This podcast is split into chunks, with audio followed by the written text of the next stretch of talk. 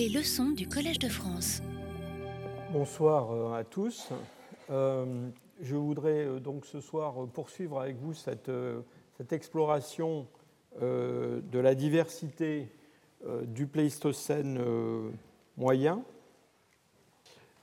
Donc, lors de mon dernier cours, nous avons examiné l'origine des, hommes de Néandertal et vous vous souvenez certainement que les données paléontologiques et aussi des travaux génétiques récents nous ont obligés à, reculer dans le temps cette divergence qui donne naissance à l'origine des euh, hommes de Néandertal dans l'ouest de l'Eurasie euh, vers le, disons, le milieu du, Pléistocène euh, moyen.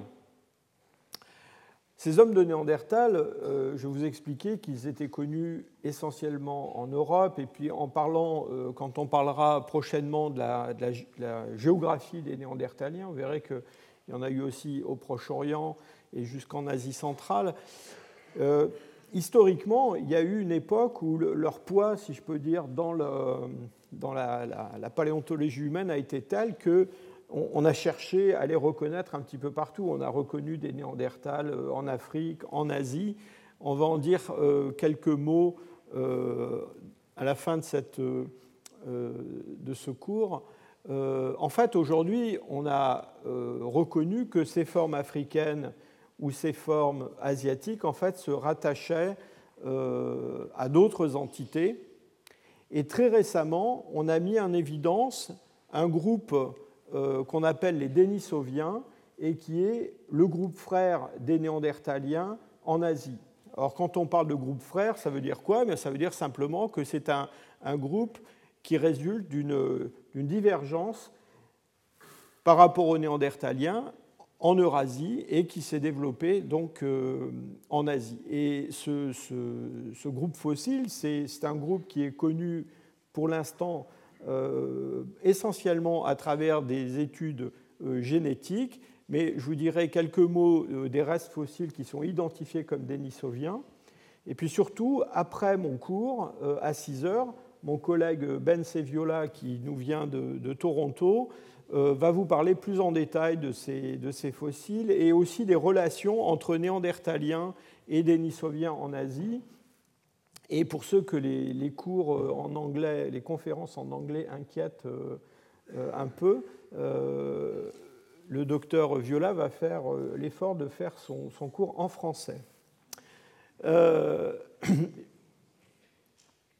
ces Denisoviens, on les a découverts dans une grotte qui s'appelle Denisova et qui est une grotte qui se trouve dans l'Altaï, vraiment au cœur de cette énorme masse continentale de l'Est de, l'Eurasie. Euh, nous sommes donc euh, aux confins euh, de la Mongolie, de la Chine et de la Fédération de Russie, dans l'Altaï, donc pas très loin en fait de la, du, point de rencontre de ces grandes entités politiques. la grotte de Denisova se trouve dans un paysage qui est, très très beau, sur une rivière qui est un, affluent de l'Ob, euh, fleuve sibérien bien connu par les cruciverbistes. Et euh, donc dans cette grotte de Denisova, nos collègues euh, russes de Novosibirsk travaillent depuis de nombreuses années et trouvent du matériel lithique, de la faune et puis récemment donc des, des restes humains. Alors cette grotte de Denisova, c'est une cavité qui fait à peu près une centaine de mètres carrés, enfin disons la, partie principale de la grotte, mais qui a des, euh, galeries euh, latérales, une galerie euh, sud, une galerie est, et une partie du matériel a été trouvée dans ces, galeries latérales. Alors dans cette, dans cette grotte, on a du matériel archéologique de différentes natures, de différentes époques, mais disons que le gros du matériel archéologique, c'est du matériel qu'on classifie généralement comme paléolithique moyen. Ça ressemble pas mal à ce qu'on trouve ailleurs en Eurasie, on appelle parfois moustérien. Alors il y a des variations de ces, assemblages, euh, on n'en parlera pas trop aujourd'hui. Euh, ces niveaux paléolithiques moyens sont recouverts par des niveaux plus récents qui livrent des assemblages du paléolithique supérieur. Une grande partie du matériel dont je vais parler aujourd'hui vient de ces niveaux qui sont assez proches en fait des niveaux paléolithiques supérieurs. On passe une couche qui est la couche 11. Je ne pense pas que vous voyez les numéros de votre place, mais il y a dans cette couche 11 des sous-niveaux euh, qui ont été des niveaux qui ont été identifiés, qui ont livré une partie euh, du matériel dont on va parler aujourd'hui. Et puis le sommet de cette couche 11 euh, vient au contact donc, du, du supérieur. Je vous montre cette photo quand même pour vous montrer que la stratigraphie de la grotte de Denisova, ce n'est pas quand même une partie de plaisir. Et vous voyez que euh, là, dans le bas, par exemple, vous avez des, structures euh, festonnées, ondulées, en forme de cône, etc. Et il faut bien comprendre que la stratigraphie dans les, euh, dans les milieux karstiques, dans les grottes, c'est souvent très compliqué. Il se passe des tas de, phénomènes, en particulier parfois des, des soutirages de, sédiments avec des, euh, dépôts euh, secondaires. Euh, et souvent, il est difficile de corréler les stratigraphies d'une partie à l'autre d'une cavité karstique. C'est un problème que les, que les archéologues rencontrent constamment. Et vous verrez que singulièrement, c'est un problème à Denisova. Alors, à Denisova, euh, je vous l'ai dit, on a trouvé euh, dans tout ce matériel archéologique quelques restes humains, je vais vous les montrer dans un instant. Euh, une des particularités de la grotte, c'est que sa température moyenne est relativement basse et relativement constante, et ça a joué un grand rôle dans la conservation de l'ADN ancien qui est contenu dans ces restes humains qui ont été livrés par ces niveaux. Et ça a été euh, un des grands, euh, des grands, apports, si je peux dire, de ce gisement, c'est que euh, l'étude du matériel humain, initialement, s'est essentiellement orientée sur l'ADN ancien, et c'est par la paléogénétique qu'on a découvert ce, ce, groupe des Denisoviens dont j'ai déjà cité le nom. Alors Denisova, Denisovien, ça vient du nom d'un ermite qui a habité la grotte au XVIIIe siècle et qui s'appelait Denis. Donc, je crois que mon collègue Svante Pebo a déjà mentionné ça. Et donc, euh, les, gens euh, du cru ont donné à cette grotte euh, le nom de, de, l'ermite Denis. Alors voilà une partie des restes humains qui ont été livrés par, par la grotte de Denisova.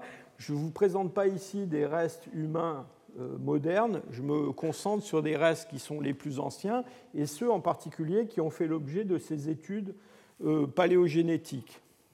Soit en passant, euh, grâce à ces études paléogénétiques, vous voyez qu'on peut déterminer le sexe même de fragments osseux, de dents isolées, et mes collègues n'ont pas manqué de le faire. Alors, une partie de ces restes euh, Denisova 4, Denisova 3, Denisova 8 euh, ont fait l'objet d'études paléogénétiques et sont euh, comment dire, inclus dans ce groupe des Denisoviens, sont caractérisés donc par un, certain signal génétique. Cette, cette, dent qui a été trouvée beaucoup plus profonde dans la stratigraphie est probablement aussi denisovienne, mais là on n'a pas d'ADN ancien. Et puis alors, on n'en parlera pas, enfin en tout cas moi dans ma lecture je n'en parlerai pas, mais on a aussi euh, dans cette grotte des restes de néandertaliens euh, qui ont été eux aussi l'objet d'études paléogénétiques, et en particulier euh, cet os qui vient d'un orteil d'une femme néandertalienne a permis d'obtenir un séquençage du génome néandertalien qui est le mieux euh, comment dire, le plus précis, le plus complet, euh, le mieux fait euh, de tous ceux qu'on a pu réaliser jusqu'à présent sur l'ADN nucléaire. Donc, dans la grotte, et c'est un, des intérêts de la grotte, on a à la fois des néandertaliens, des dénisoviens et des hommes modernes. Et tous ces gens-là ont laissé du matériel archéologique derrière eux. Alors, vous voyez que les restes qui font l'objet de l'attention des, des paléogénéticiens viennent tous de cette couche 11. Alors il y a des niveaux 11.1, 11.2, 11.4. Euh, parfois, euh, certains de ces restes sont trouvés à la limite d'autres couches. C'est le cas en particulier pour Denisova 8. Et évidemment, euh, tous ces restes sont des restes quand même très fragmentaires. Et si on n'avait eu que les données morphologiques, il aurait été bien difficile de les interpréter comme les restes d'un nouveau groupe d'hommes fossiles. Alors, l'aventure, si je peux dire, des Denisoviens, a commencé avec ces deux-là, euh, euh, cette, grosse molaire euh, supérieure d'Enisova 4, et puis surtout cette, phalange, ce fragment de phalange, c'est un minuscule fragment osseux, on va le voir en photo tout à l'heure, qui est un, fragment d'une phalange d'une petite fille qui est morte il y a très très longtemps. Et vous voyez à peu près sur une main actuelle ce que représente ce fragment osseux.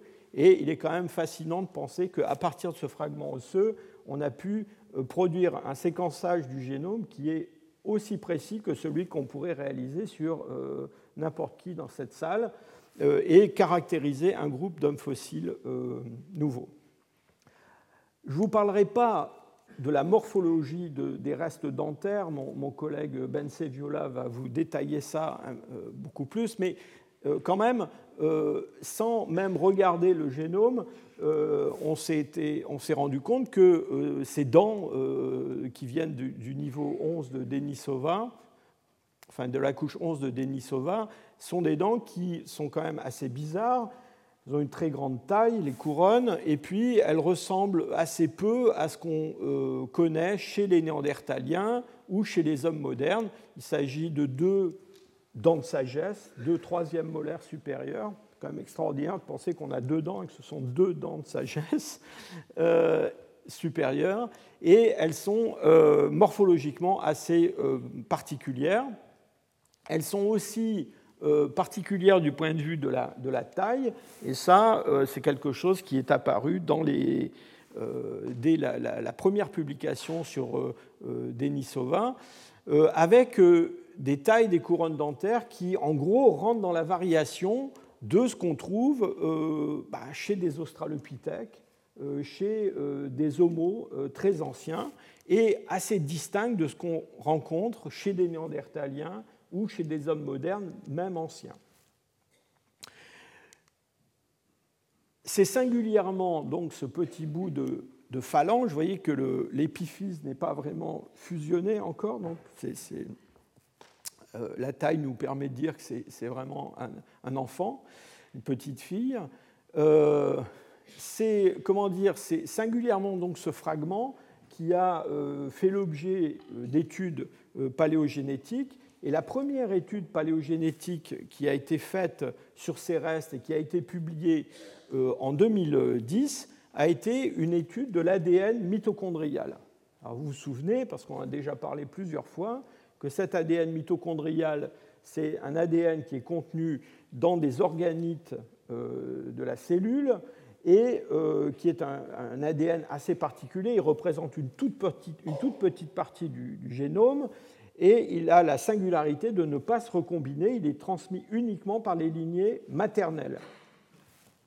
Et lorsque euh, mes collègues du département de génétique à Leipzig euh, ont, produit euh, le séquençage euh, de l'ADN mitochondrial de, cet individu, eh bien, on a eu la surprise de découvrir que ces séquences mitochondriales ne ressemblaient à rien de ce qu'on connaissait chez les hommes modernes ou chez les néandertaliens, et en fait représentaient une branche complètement distincte séparés euh, de l'ancêtre euh, des Néandertaliens et des hommes modernes depuis une période très très ancienne, de l'ordre du million d'années. Donc ça, ça a été quelque chose de tout à fait extraordinaire parce qu'on s'est dit, voilà, on tient un, hominine qui est en fait le descendant de quelque chose qui vivait il y a un million d'années, donc qui était séparé des euh, ancêtres des Néandertaliens et des hommes modernes depuis très très longtemps. Et à l'époque, on a discuté de la possibilité que ce soit une espèce de survivant local d'Homo erectus, quelque chose comme ça. En plus, comme les dents étaient euh, assez particulières, assez primitives par certains côtés, c'est une idée qui a euh, euh, traversé l'esprit de, ceux qui travaillaient sur ce, sur ce matériel. Il faut dire aussi que la datation de cette couche 11 de Denisova, comme vous allez le voir, était un petit peu problématique. Alors, dans les années qui ont suivi, du fait de la conservation exceptionnelle de l'ADN dans ce, spécimen, on a pu produire un séquençage du génome nucléaire. Alors, le génome nucléaire, c'est beaucoup plus, euh, j'allais dire, grand que le génome mitochondrial, c'est beaucoup plus complexe, euh, ça se recombine à chaque génération, et c'est porteur de beaucoup plus d'informations. Et l'image qui a été euh, livrée par cette étude de l'ADN euh, nucléaire a été complètement différente des, conclusions, des résultats qui avaient été obtenus sur l'ADN mitochondrial.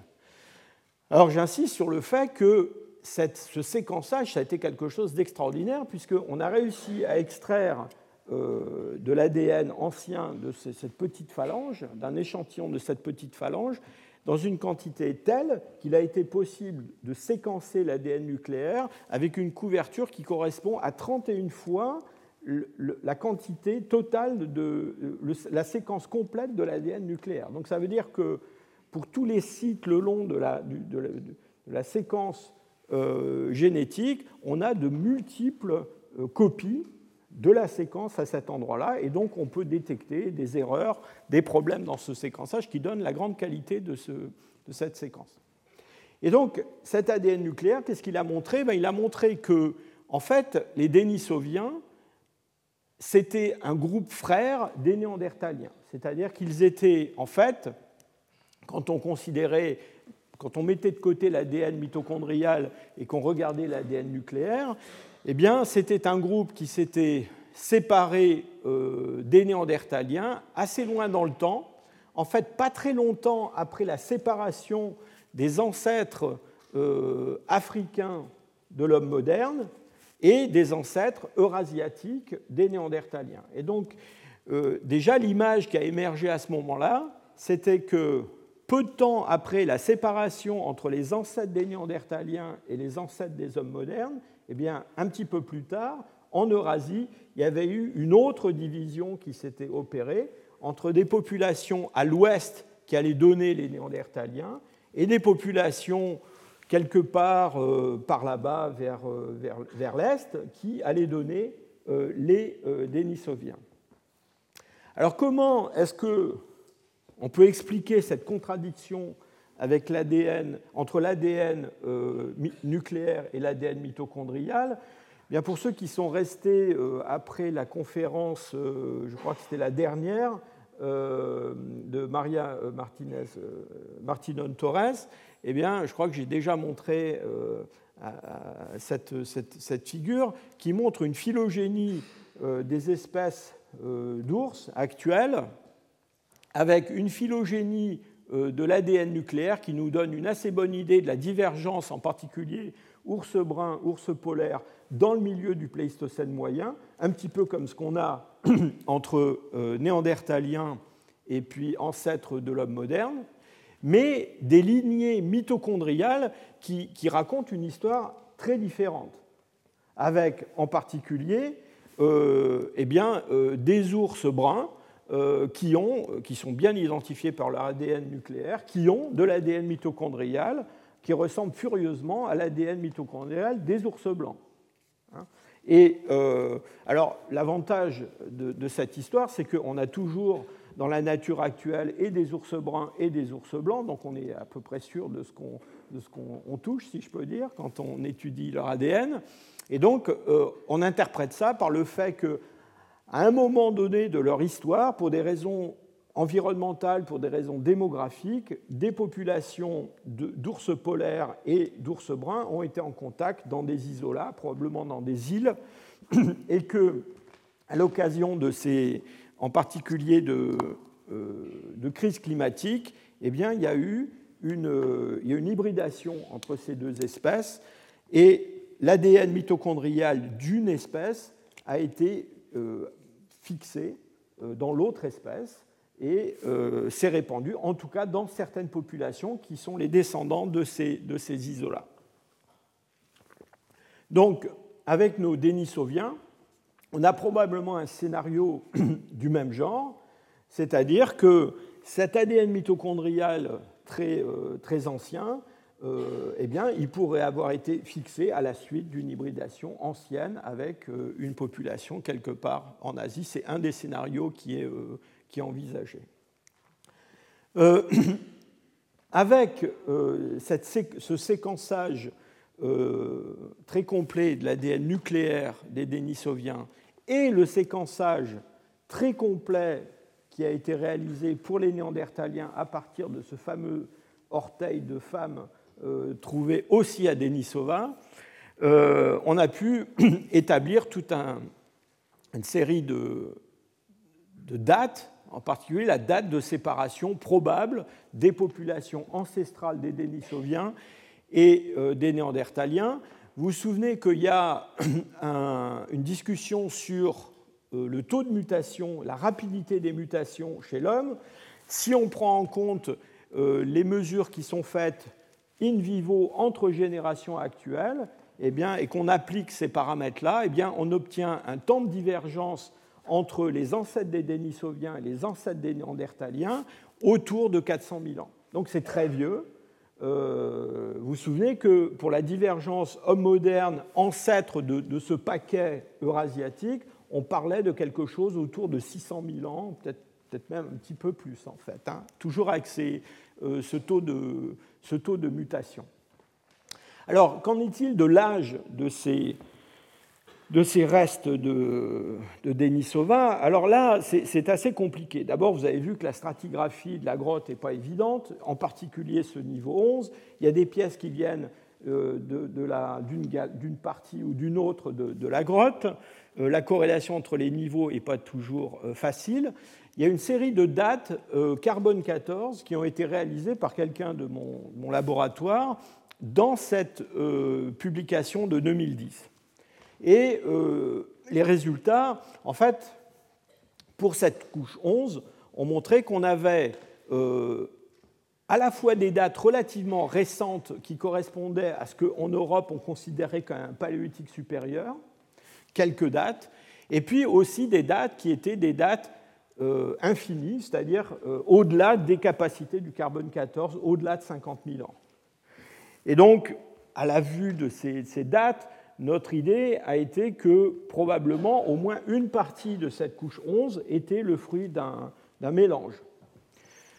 Alors, les archéologues en général n'aiment pas tellement quand les gens qui font des datations leur disent que leur gisement est mélangé, parce qu'eux, ils ont euh, leurs idées sur la stratigraphie et euh, sur l'interprétation du matériel. Et en particulier à Denisova, certains de nos collègues archéologues s'étaient convaincus que du matériel tout à fait euh, extraordinaire, comme ce bracelet en chlorite euh, découvert dans le niveau 11 de la, de la, de la grotte de Denisova, eh bien, était euh, quelque chose fabriqué par ces Denisoviens un petit peu fabuleux, si je peux dire. évidemment, l'autre interprétation, c'est que, en fait, la coïncidence des restes de Denisoviens et puis d'objets comme celui-là, eh c'est plutôt le fruit de, mélanges de couches. Alors, le résultat principal de ça, ça a été que les archéologues sont allés voir euh, des collègues anglais pour leur demander de redater le gisement. Mais euh, enfin, il reste quand même que pour l'instant, on n'a pas euh, de date très précise livrée par l'archéologie elle-même. Alors on a quand même des indices qui nous montrent que euh, indépendamment des dates infinies qui avaient été produites par ma collègue Sarah Talamo, on a quand même des indices que ces Denisoviens sont quand même anciens et plus anciens que les limites d'application de la méthode du carbone 14. Et en particulier, quand on a séquencé euh, l'ADN nucléaire de cette, petite, euh, cette phalange de, petites filles de Denisova, eh bien, les généticiens qui ont fait le séquençage ont utilisé ce qu'on appelle le, raccourcissement de branches, c'est-à-dire le fait que le long de différentes lignées, eh le même nombre de mutations ne s'accumule pas euh, en fonction de la durée d'existence de ces lignées. Donc si vous prenez un néandertalien ou n'importe quoi qui est relativement ancien et que vous comparez le nombre de mutations qui se sont accumulées chez cet individu depuis, disons, la divergence homme-chimpanzé ou n'importe quel point du passé, eh bien normalement, euh, vous devez trouver un, plus petit nombre de mutations que ce qui se euh, rencontre chez des hommes actuels. Pourquoi? Eh bien Parce que les hommes actuels, ils ont vécu beaucoup plus longtemps que les néandertaliens qui sont euh, morts, euh, qu'un néandertalien qui est mort il y, a, 40 000 ans. Et donc en appliquant cette méthode à cette, à, cette, petite fille de Denisova, déjà, alors évidemment il y a des tas de, comment dire, de présupposés qu'il faut accepter sur le, le, taux de mutation identique, constant, etc. Mais quand même, l'idée c'est que en gros, cette petite fille, elle aurait vécu quelque chose comme 80 000 ans avant euh, les séquences d'hommes euh, modernes que l'on peut utiliser dans ce genre de, comparaison. Alors, depuis ces publications donc, qui datent de 2000, euh, enfin qui, ont commencé en 2010 et qui sont poursuivies jusqu'en 2014, il y a eu d'autres travaux qui, sont, qui ont été poursuivis et en particulier, on s'est intéressé à ces dents de Denisovien qui viennent de la grotte et on a produit un séquençage complet de l'ADN mitochondrial et un séquençage partiel, très partiel, de l'ADN nucléaire de ces, de ces restes-là. Et si on oublie un petit peu les problèmes posés par l'ADN mitochondrial, je vous rappelle que c'est quelque chose qui est venu se, probablement s'insérer dans, ce génome de euh, dominine du Pléistocène moyen, on peut quand même j'allais dire localement, utiliser cet ADN mitochondrial pour euh, construire une petite phylogénie, si je peux dire, entre les individus qu'on a en regardant leur, euh, leur, distance génétique. Et on peut aussi, pareil, compter le nombre de mutations qui se produisent le long de ces branches. Et à nouveau, euh, on a... alors, je vous rappelle que cette, cette, petite fille de Denisova, on pense qu'elle a quand même largement plus que 50 000 ans, peut-être 80 000 ans. Et en regardant euh, la longueur de ces branches dans, ce, euh, comment dire, dans cet arbre local, cet arbre mitochondrial, avec d'ailleurs une dent qui vient d'un niveau plus ancien et puis du matériel qui vient de niveau un peu plus récent, eh bien, on en est venu à l'idée que, disons que ces restes devaient couvrir une période de temps. Alors, on n'a pas, c'est difficile de donner une date très précise, mais peut-être au maximum quelque chose de l'ordre de 60 000 ans. Donc vous voyez que si vous ajoutez 60 000 ans à 80 000 ans, vous, remontez quand même assez loin euh, dans euh, le passé. Alors cet ADN euh, mitochondrial, cet ADN nucléaire nous a livré aussi d'autres informations. ben Seviola va vous parler peut-être un peu plus de, de la démographie mais euh, je vous ai déjà montré euh, ce, schéma euh, qui vous montre comment on peut utiliser, on peut comparer les allèles qu'on trouve sur les, deux chromosomes d'un individu pour reconstituer l'histoire de la, enfin, la taille de la population effective dans le passé ancestral de cet individu. Et vous vous souvenez que pour les Néandertaliens, on avait une, comment dire, une espèce de chute de la, de la, population quelque part dans le milieu du Pléistocène moyen. Ça collait assez bien avec euh, des changements climatiques importants qu'on voyait intervenir dans les moyennes latitudes et avec un, comment dire, un profil très différent de ce qu'on trouve chez les populations africaines qui sont à l'origine des hommes modernes qu'on trouve un peu partout dans le monde aujourd'hui.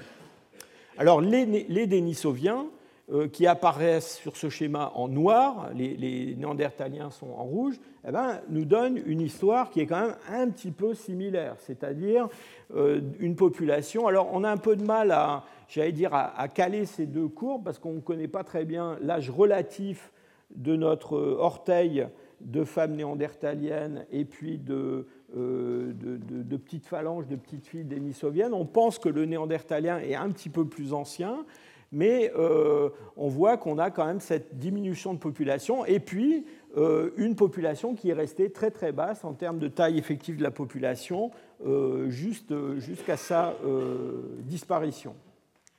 On a des informations aussi sur la diversité génétique et là encore, on peut se servir de l'ADN mitochondrial pour comparer ce que l'on observe comme diversité chez nos Denisoviens par rapport à un ancêtre commun en, termes de, distance génétique et comparer ça, par exemple, avec ce que l'on a chez les néandertaliens. Et le résultat de cette comparaison, c'est que quand même, là, on voit apparaître une différence, c'est-à-dire que euh, ici, on a des branches qui sont euh, beaucoup plus euh, longues, et on a une plus grande diversité à Denisova, à l'intérieur d'un même site, entre trois individus qui ont vécu au même endroit, et puis ici, une série de néandertaliens qui couvrent une, surface gigantesque. Celui-là, il a habité dans l'Altaï, et là, on a un néandertalien espagnol. Hein. Donc vous voyez que tous les néandertaliens pour lesquels on peut avoir une séquence complète d'ADN mitochondrial, en fait, euh, se, rattachent à une lignée mitochondriale assez, euh, qui s'enracine assez récemment dans le temps et avec peu de diversité, alors qu'on euh, a quelque chose d'assez différent chez les Denisoviens. Donc ça nous montre que l'histoire démographique de ces Denisoviens était sans doute assez différente de ce que l'on a chez les Néandertaliens, au-delà de cette histoire de euh, baisse de la population effective euh, à la fin de leur, euh, de leur histoire. Alors, je vous l'ai dit, on a aussi on a essayé de séquencer de l'ADN nucléaire. alors là, avec beaucoup moins de succès qu'avec la, la, phalange de petites filles, c'est un tout petit peu d'ADN nucléaire, mais c'est quand même très utile parce qu'on peut comparer ces petits bouts d'ADN nucléaire de ces deux individus à la séquence très complète qu'on a euh, pour la, euh, petite euh, dénisovienne. Et là encore, à nouveau, on se rend compte que ces dénisoviens ont apparemment quand même alors, ils ont une diversité génétique qui est nettement plus faible que ce qu'on observerait entre des hommes modernes, mais quand même qui est un petit peu plus grande que ce qu'on a chez des néandertaliens. Alors, une des. donc, finalement, l'histoire de, ces, ces, Denisoviens et de ces Néandertaliens, c'est qu'on a un gisement dans l'Altaï, c'est quand même assez haut en latitude, dans lequel on a eu des Denisoviens, des Néandertaliens et des hommes modernes. pas tous en même temps, mais à diverses époques. On les hommes modernes, on sait que sont les derniers qui sont arrivés. On soupçonne que les Denisoviens sont les plus anciens, mais quelque part là-dedans, il y a des néandertaliens qui sont arrivés, peut-être avant la disparition des Denisoviens. Hein. Euh,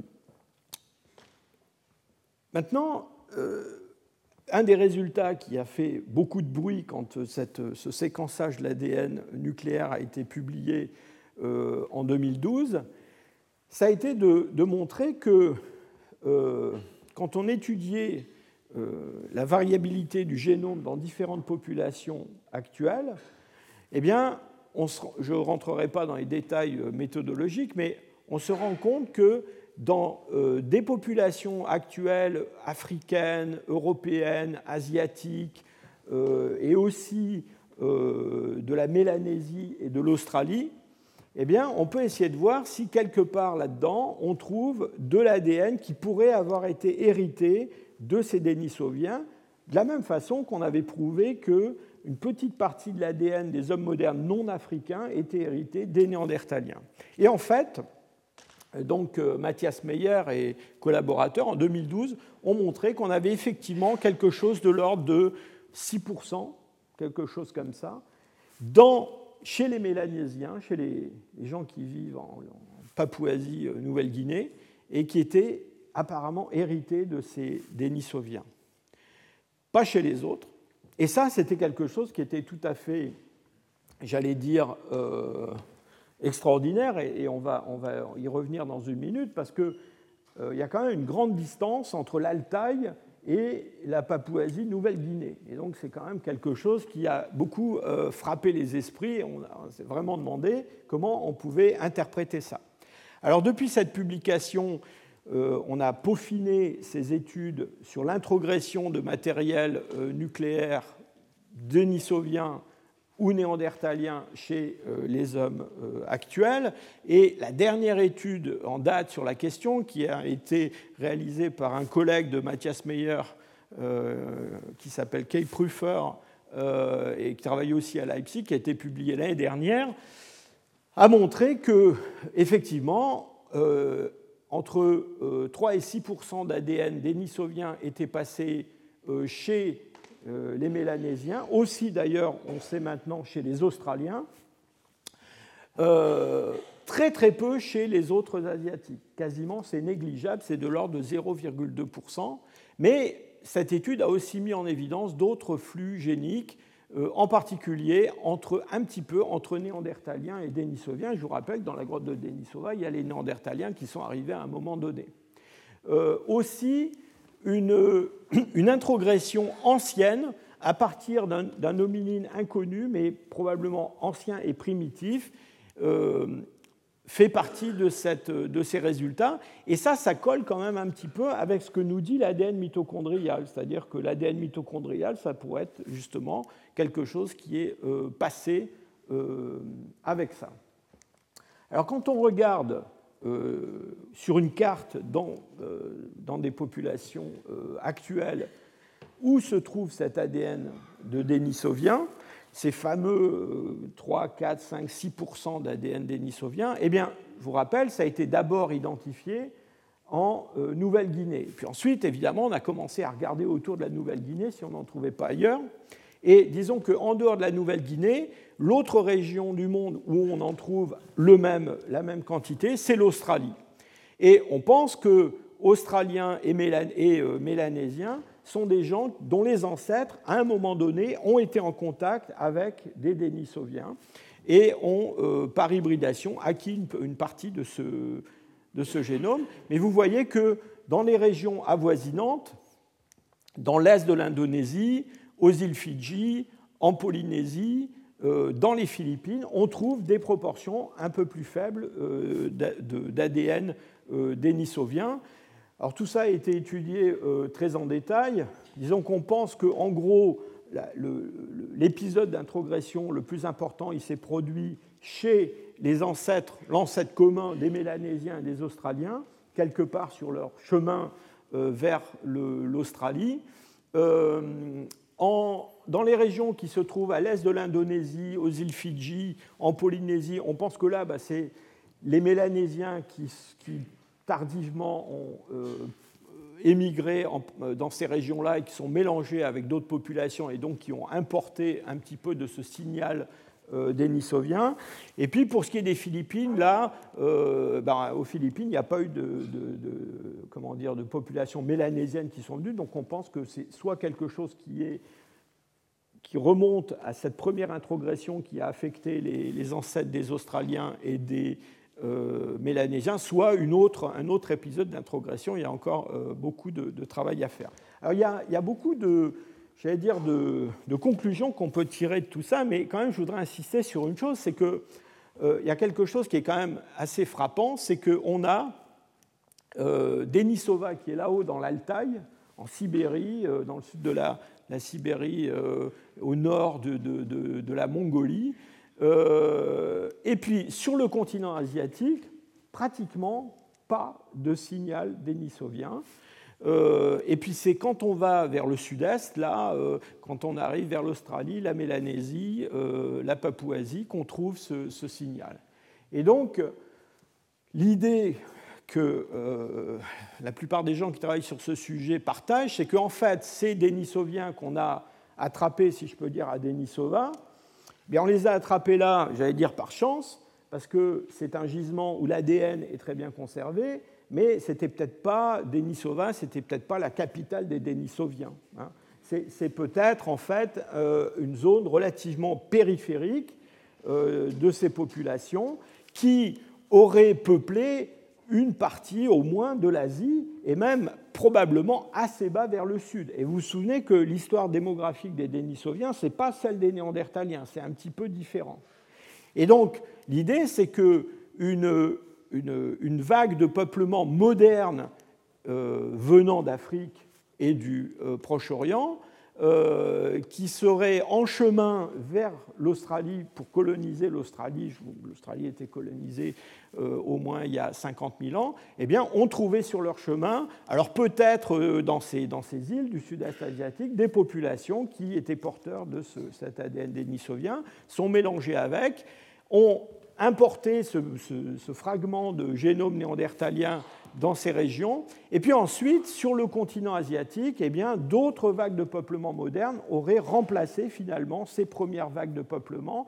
Et ces vagues de peuplement euh, plus récentes, eh bien, elles seraient arrivées euh, après la disparition des, des, Nisoviens.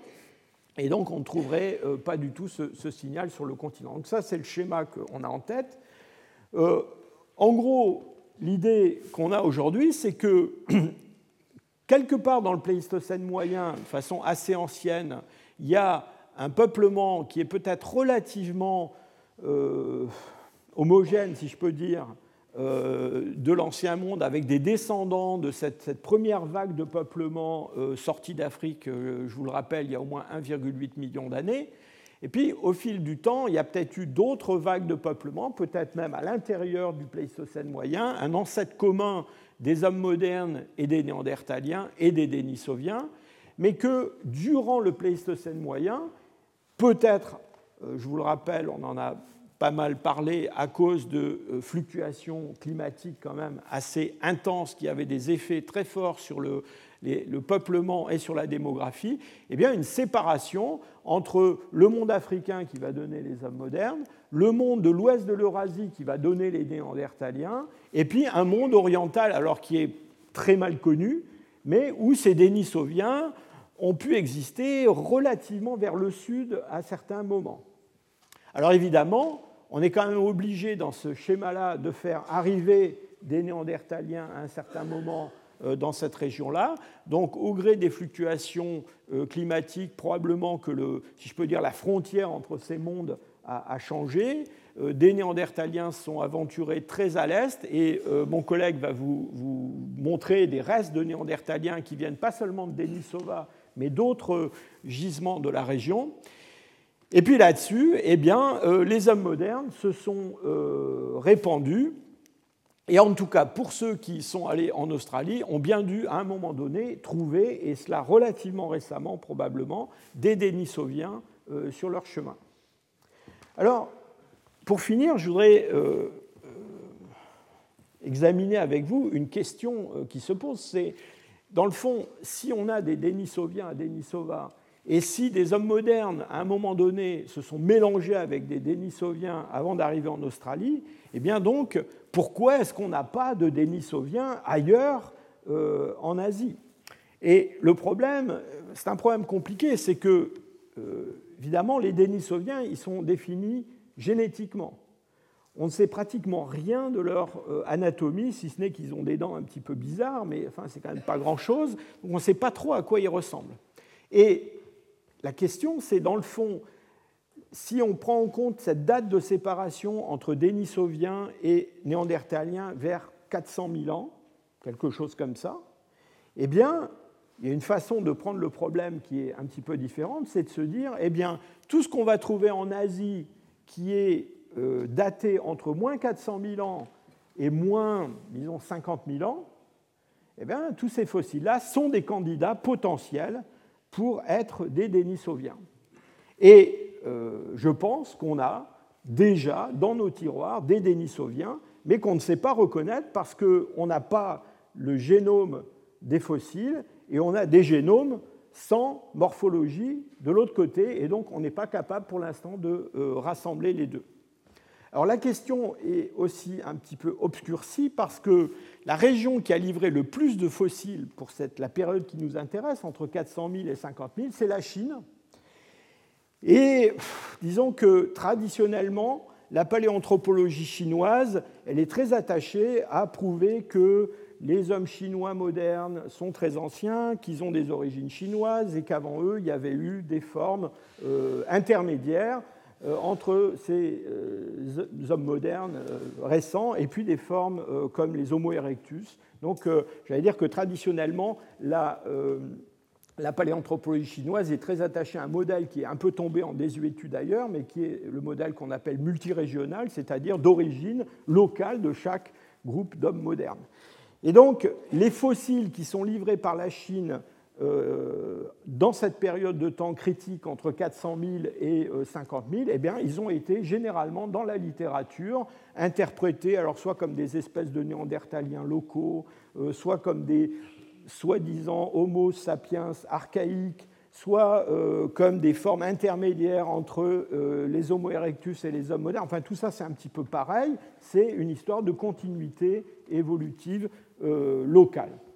Alors, euh, une bonne partie de ce matériel mériterait d'être réétudié à la lumière de ce qu'on sait aujourd'hui de l'existence des Denisoviens, avec l'idée, dans le fond, de recoller le scénario que nous livre la paléogénétique avec les données paléontologiques. Euh, je suis pas sûr que euh, tous les chercheurs qui ont accès à ce matériel en Chine soient enclins à le faire, mais euh, certainement que ça arrivera dans le passé. Je veux rapidement vous montrer quelques fossiles découverts en Chine qui correspondent euh, exactement à, ce créneau chronologique. Et ces formes eh bien, sont des formes à relativement grand cerveau qui ne sont pas, sont pas des Homo erectus, ne sont pas des hommes modernes, ne sont pas des néandertaliens non plus, ont des caractères différents encore que dans certains cas, ils ont des caractères qui évoquent un petit peu les Néandertaliens. Euh, alors, en me promenant un peu du nord euh, au centre et au sud de la Chine, je, passe rapidement sur ce, fossile d'abord de, Jin Huishan. Euh, les dates que je vous donne sont des dates assez incertaines. Hein. donc tout ce matériel chinois, très souvent, est daté de façon assez peu précise. Euh, on a un fossile qui, euh, qui a été découvert, euh, disons, dans le centre de la Chine, qui est très connu, qui est l'homme de, Dali. pareil, c'est une forme qui est, tout à fait intéressante, qui, ressemble à, rien d'autre de, connu ailleurs, en fait.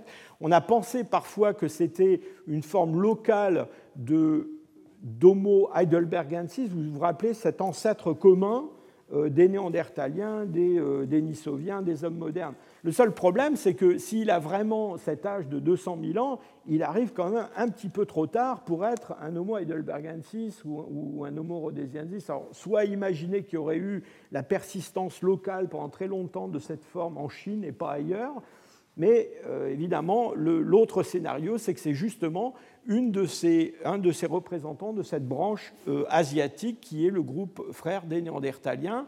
Alors, dans le sud de la Chine, on a ce fossile de Maba. Euh, c'est intéressant le fossile de Maba parce qu'il a été publié alors, il y a très longtemps par les Chinois comme un néandertalien local. il y avait quelques caractères faciaux qui, comment dire, qui rappelaient les, les néandertaliens. Et euh, dans le fond, c'est intéressant parce que si vous pensez que les Denisoviens, c'est le groupe frère des Néandertaliens qui se sont séparés d'eux plus récemment que des hommes modernes, dans le fond, ce n'est pas complètement surprenant de trouver chez ces formes asiatiques, de temps en temps, euh, des caractères qui sont réminiscents de ce qu'on a chez les Néandertaliens, mélangés avec des caractères archaïques ou des caractères euh, propres. Et c'est en particulier le cas chez des fossiles sur des fossiles qui viennent d'un gisement qui est dans le nord de la Chine qui s'appelle euh, Xujiayao. Et ce gisement a fait l'objet récemment de, plusieurs euh, publications. Euh, en particulier, ces dents, ces molaires, elles, sont différentes de celles de, Denisova, mais elles rappellent quand même ces, dents très grandes avec ces racines divergentes qu'on a à Denisova. Des collègues aussi ont publié un temporal qui vient de ce gisement où ils ont cru reconnaître des caractères néandertaliens dans le, dans le labyrinthe. Euh, bon, nous, nous travaillons beaucoup sur le labyrinthe. Pour nous, ce labyrinthe, il est ni complètement néandertalien, ni complètement moderne. Il est un petit peu les deux. Et euh, voilà, c'est peut-être peut un labyrinthe de Denisovien, en fait. Hein. ça, ce sont des, fragments d'os occipitaux qui viennent de, toujours du même gisement. J'ai eu la chance de les voir il y, a, très très longtemps, dans les années 80, à, Pékin. Euh, ça ne ressemble pas tellement à des, occipitaux de néandertaliens ou à des occipitaux d'hommes modernes. Euh, donc, euh, donc, je pense que ce, ce, gisement en particulier, ce serait un, un très très bon candidat. Peut-être que vous avez encore en mémoire ce, schéma que je vous ai montré tout à l'heure avec les dents de Denisova, qui sont des dents très, très grosses, avec euh, des tas de tubercules supplémentaires. Eh bien, euh, on a euh, en Ouzbékistan, donc plus à l'ouest, vers l'Asie centrale, on a un gisement qui s'appelle Obirakmat, dans lequel on a identifié des restes qu'on considère comme essentiellement néandertaliens, mais dans, ces, dans ces restes de biragmat, on a aussi comme ça des dents très grosses avec des tubercules supplémentaires qui, d'une certaine façon, rappellent un petit peu la situation de Denisova. Et euh, vous rappelez qu'on a une introgression d'ADN de, néandertalien chez les Denisoviens quand, quand les néandertaliens viennent chez les Denisoviens. Euh, mais peut-être que le contraire s'est produit aussi. Et donc trouver des néandertaliens en Asie centrale avec des caractères qui rappellent un petit peu ce qu'on a à Denisova, euh, c'est euh, peut-être pas complètement illogique. Donc la, conclusion de mon, de mon cours aujourd'hui, c'est que bah, d'abord, la paléogénétique a complètement révolutionné, si je peux dire, la façon d'étudier ce type de matériel. Euh, il est quand même assez fascinant de penser qu'on a identifié un groupe d'hommes fossiles, dans le fond, qu'on avait probablement dans nos tiroirs depuis très longtemps, hein, je pense à tout ce matériel euh, chinois, euh, grâce à la paléogénétique, avec un degré de résolution qui est tout à fait extraordinaire.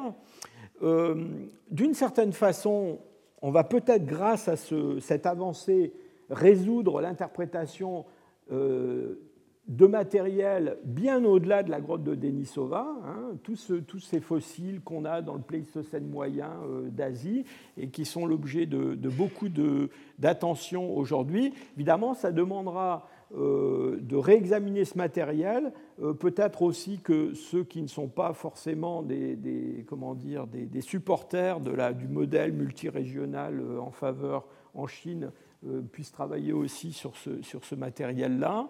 Euh, il y a de gros efforts aussi à faire sur la datation de beaucoup de, de ces pièces, euh, mais c'est vraiment, j'allais dire, de la recherche en mouvement. Vous savez, on dit toujours que le Collège de France, c'est l'enseignement fondé sur la, sur la recherche. Alors là, pour le coup, c'est vraiment de la recherche qui est en cours. D'ailleurs, certaines des images que je vous ai montrées aujourd'hui ne sont pas complètement euh, publiés, certains résultats euh, non plus.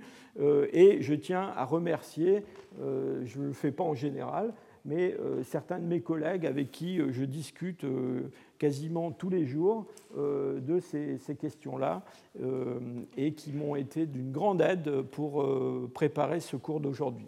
Je vous remercie. Retrouvez tous les contenus du Collège de France sur www.colège-2-france.fr.